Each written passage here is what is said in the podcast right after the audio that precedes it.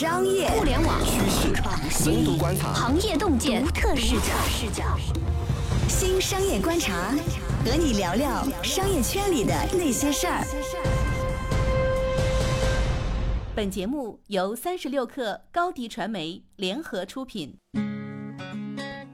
嗨，大家好，欢迎收听这一期的新商业观察，我是三十六氪的深度报道主编杨轩。那这次呢，想跟大家聊一聊最近一个我觉得也是几年难得一见的事儿啊，就是拼多多大半夜的被薅羊毛了。虽然后来啊，他们自己说的这个损失没有大家说的那么惨重，但是呢，在最开始的时候，大家去估算他那个损失金额，说的还是挺吓人的，薅掉了两百亿。那这对一家电商公司来讲，对哪家电商公司来讲，都还是一个非常可怕的数字。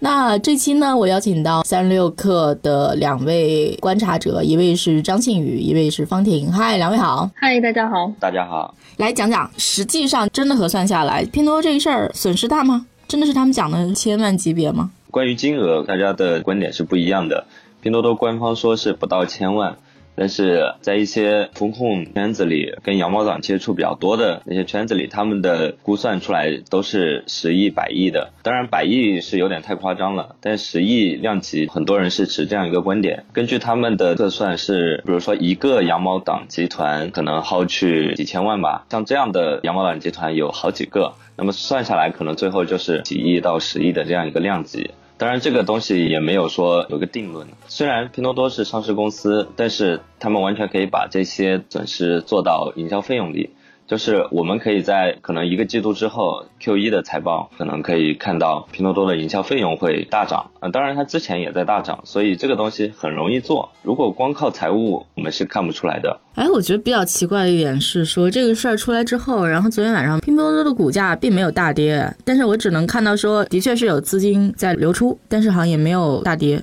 这是咋回事？美股人民太不敏感了吗？这个事儿我也打听了一下，因为昨天晚上一开盘的时候其实是大跌了大概六个点吧，后面又涨回来了。然后最后去看那个成交量，其实也是非常大的，相比起拼多多之前的交易日来说，成交量还是比较大的。然后我打听了一下，说华尔街的人对拼多多的看法是四季度的业绩还是非常好的，在百亿美金级别以上的中概股里。拼多多的业绩实际上是最好的那一两只，在这样好的业绩预期的支撑下，然后再加上可能有一些机构控盘啊什么之类的，所以它的股价最后其实并没有跌，还涨了零点几个点。哇，这真是。我不得不说，他们的判断是对的。但是我是觉得说比较有趣啊，这次他们这个事儿出来之后，拼多多其实是在风控圈子里面被狠狠的嘲笑了一番呢。我觉得嘲笑的还挺有道理的。我还听说，就是他们其实之前他们可能比如说招一个风控的人，然后风控的人要价比较高，拼多多招人的价格已经蛮高了，但是拼多多还是觉得风控不值一个价钱，可能多了几十万吧，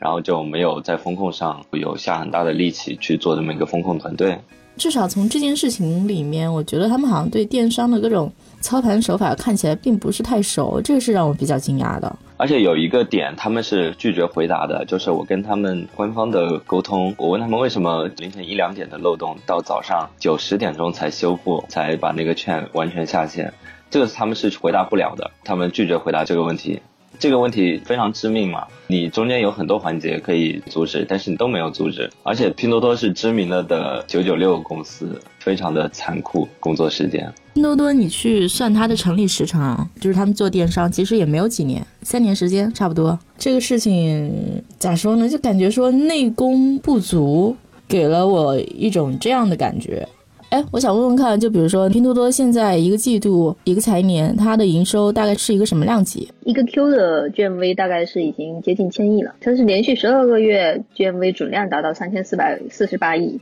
就是拼多多是一家什么体量和规模的公司？我说是员工的人数和规模，你们知道吗？一七年十二月招股说明书上面说的是员工总数只有一千两百个人左右，但是现在的话肯定是不止了，我估计翻个两三倍都很有可能。但这个就算是几千个人，我觉得它的人效比也非常高了。对，非常高了。其他都是几万人呢。我觉得华尔街的反应也挺有趣的。经济下行这件事情一定会反映在经济上，反映在消费上。然后呢，在中国的各种消费的分层里面，就比如从大城市、一二线城市、三四线城市，我自己是觉得说，越到高层越恐慌。什么意思呢？企业主我们能够感受到是非常恐慌的。然后再就是说知识水平再高一点的，比较明白说现在这个经济状况是怎么回事儿的，是比较恐慌的。尤其以什么金融行业为首，然后再往下再去看，比如说很多公司嘛在缩减开支，比如说也没有年终奖了，也在裁员。那这些公司，比如说地产行业可能在这么干，制造业在这么干，各种互联网公司可能好一点，但是也是在纷纷搞什么末位淘汰啊，然后封黑抗。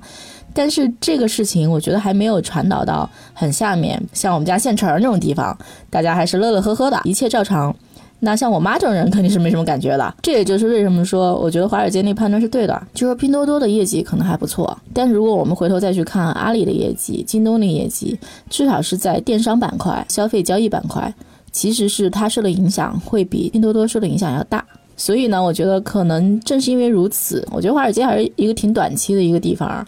就是如果他们在等拼多多的四季度财报，那肯定他们会觉得说，我才不管你内功怎么样呢，然后我先把这波钱挣了呗，因为我预计你的财报表现一定会很优异。我猜大概是这么个逻辑吧，就至少是说拼多多的财报表现，至少从增速或者是一些什么数据上来讲，会比京东和阿里优异，这是我的一个猜测。对我忘了是 Cosmobile 还是哪里的数据，说拼多多已经成为第二大电商了，也就是说它已经超过了京东，超过了其他。是我们那个同事 C C 写的稿子，他那个是根据日活和月活，但是 G M B 还没有超过啊。日活和月活那超过很正常啊。京东的用户量是在下降，拼多多还在涨。所以这个态势还是有点明显的。它的用户增长是因为我觉得它慢慢从三四线城市往一二线城市渗透了，它是倒过来的。就比如说它可能原原来红起来是因为在三四线城市大家所谓的下沉嘛，但是随着它上面物品的丰富，就比如说玩严选的东西你也可以在上面买，因为它大采购商嘛，它也可以有比玩严选本身更便宜。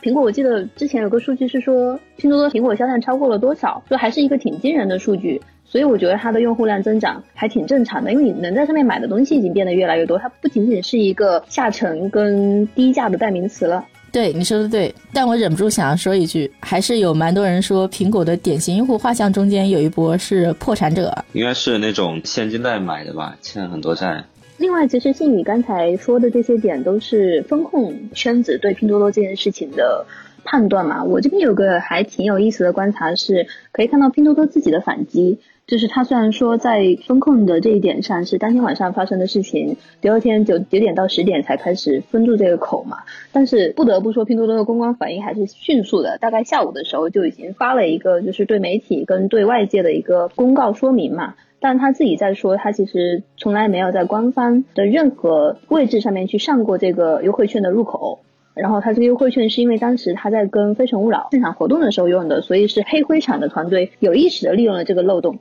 然后风控这一趴他就轻轻带过，但他主要说的是他对于风控这批人的一个处置嘛。他提到很重要一点，他们已经报案了，然后上海的警方也已经对这件事情去进行了立案侦查之类的。其实，如果我们把它放在法庭或者是报案人的这个角度来看，哈，拼多多这几年其实这种事情还挺多的。优惠券是一个，但它在法庭这个维度上面或者法律这个维度上面，拼多多其实不断的成为被告跟原告，一直在处理类似的事情。他们公关的一大策略是，一有什么事情，立刻就发表一个声明说我已经报案了，并且警方已经进行了一个很及时的处理。我是那个原告方，我是弱势的一方，这还挺有意思的。但是我有点好奇，两位老电商记者作为一个新人记者，我有点好奇哈，像阿里或者淘宝，他们之前在处理类似的事情的时候，也是类似的方式吗？就是不断的报案，然后不断的上法庭。我在想哈，也许拼多多不愿意给风控很多钱，但他们肯定这阵子已经给了法务非常多的钱，尤其是上市之后。其他很少这么干，实话讲。其他很少，或者说他们有，他们也不会拿来做公关。那淘宝是怎么处理的呢？比如说我印象很深刻，迄今为止跟张馨予一起见过黄峥。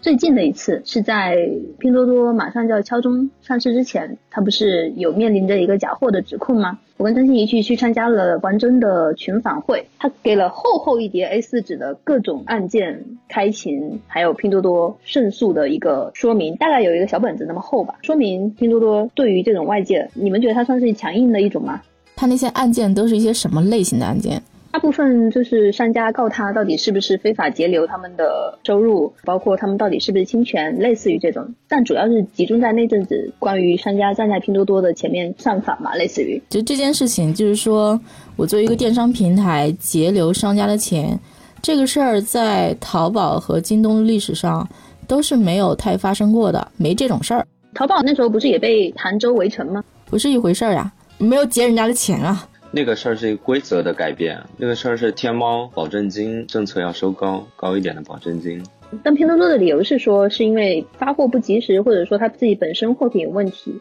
就这个可能是拼多多的说法，但是我在想，按照这些回应方式，是不是意味着拼多多走了一条完全不同于电商前辈的道路？所以未来的那些隐患也不太一样。好的，我们稍微休息一下，马上回来。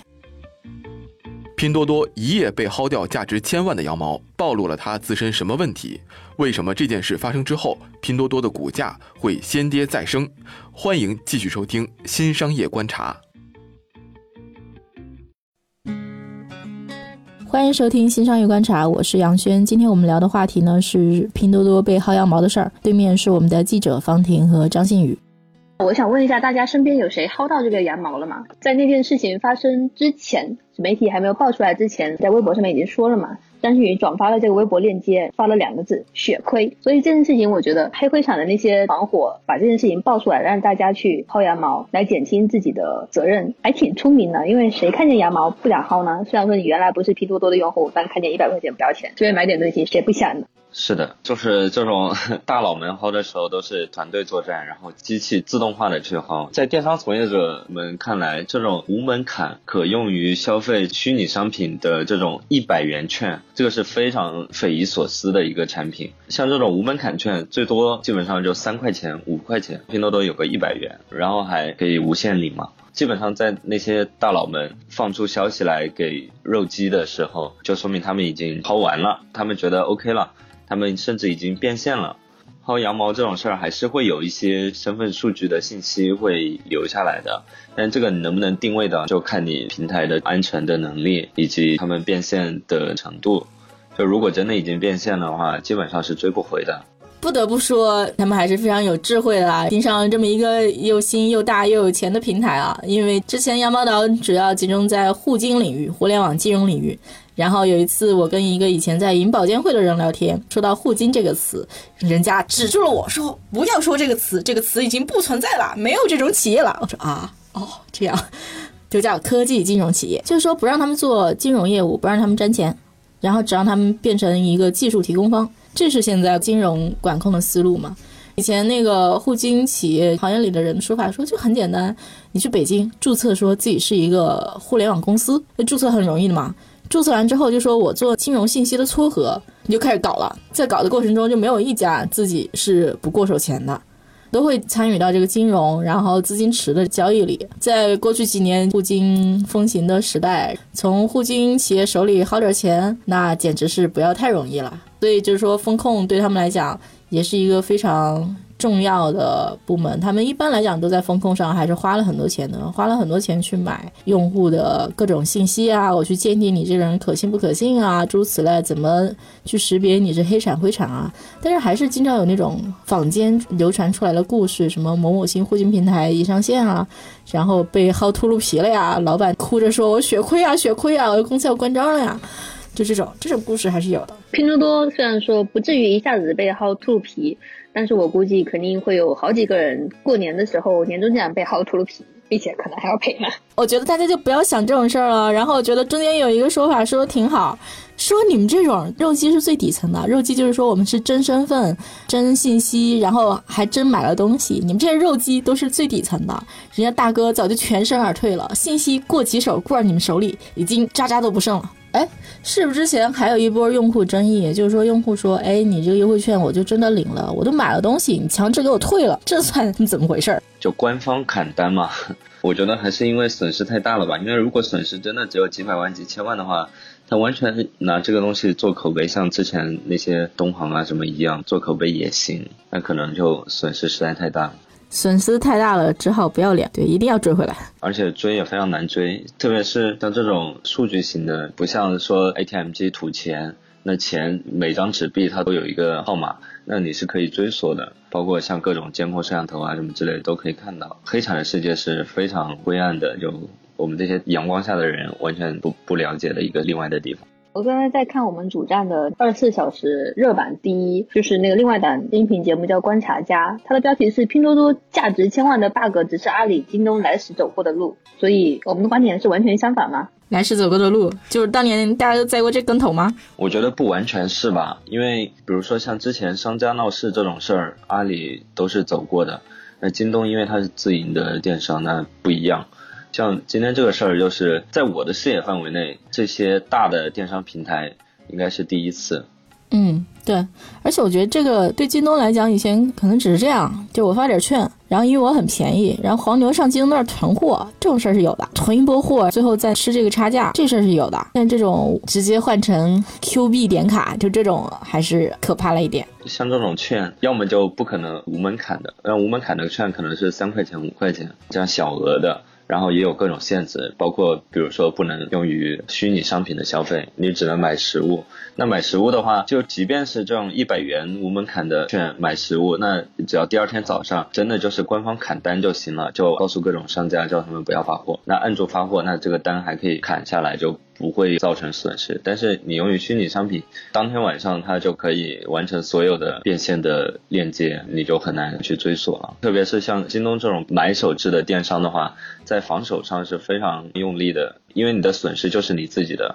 而不是说你去商家那里买，去第三方那里买，这个还是不太一样。对呀，阿里遭遇过这种事情，有遭遇过吗？阿里也没有大规模的这种。被羊毛党薅的，每年这种像促销什么的会有一些券，但那些券也都是要么就是小额的，要么有各种限制，所以这些券羊毛党薅去也没什么用，因为你不可能说你去消费减多少钱，这种才是普通用户会抢的券。我觉得还有个可以聊的就是拼多多，因为是一家上海这边的互联网公司嘛，其实上海这么多金融、这么多银行、这么多机构在这里，其实风控这一块肯定是不缺人才的。但是不知道为什么，就是这个东西在风控的人看来是产品设计是根源，就你设计出那样的券，就是根源，但是它不一定是最大的原因，而最大的原因可能是当天把它上线的运营啊，或者说是什么什么人。但是总归来说，在一家电商公司里，一般来说电商公司都是运营是最大的嘛，就地位最高。风控这种呢，就是把平台 GMV 往下拉的角色，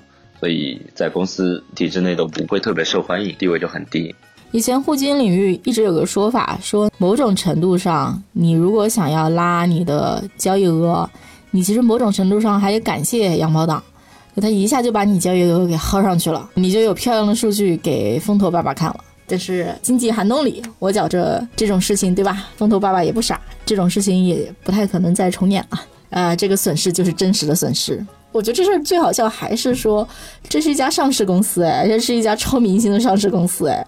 还能出现这么大的 bug，活久见。今天呢，就跟大家聊到这里。其实我们是从一个被薅羊毛的奇葩事件开始讲，然后呢，我们大概讲了我们对拼多多还有阿里、京东现在整个电商世界的一些看法，也谈了谈风控这件事情背后有一些久远的故事。总之，我觉得还是一个挺活久见的事情啊。就是假如说我们回顾历史，然后回顾拼多多历史，我觉得这可能是一个非常有意思，会被大家写进去的故事和案例。至少在现在发生的立刻、当下、马上，然后我们对这个案例都是感到非常惊诧的，所以把这个让人感到非常惊诧、惊讶的案例分享给大家。那今天我们就聊到这里，谢谢方婷，谢谢信宇。那下一期我们不见不散，再见，再见。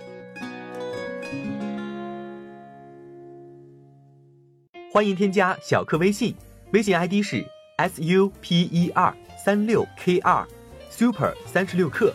加入我们的课友群，一起交流成长吧。高迪传媒，我们制造影响力。商务合作，请关注公众号高迪传媒。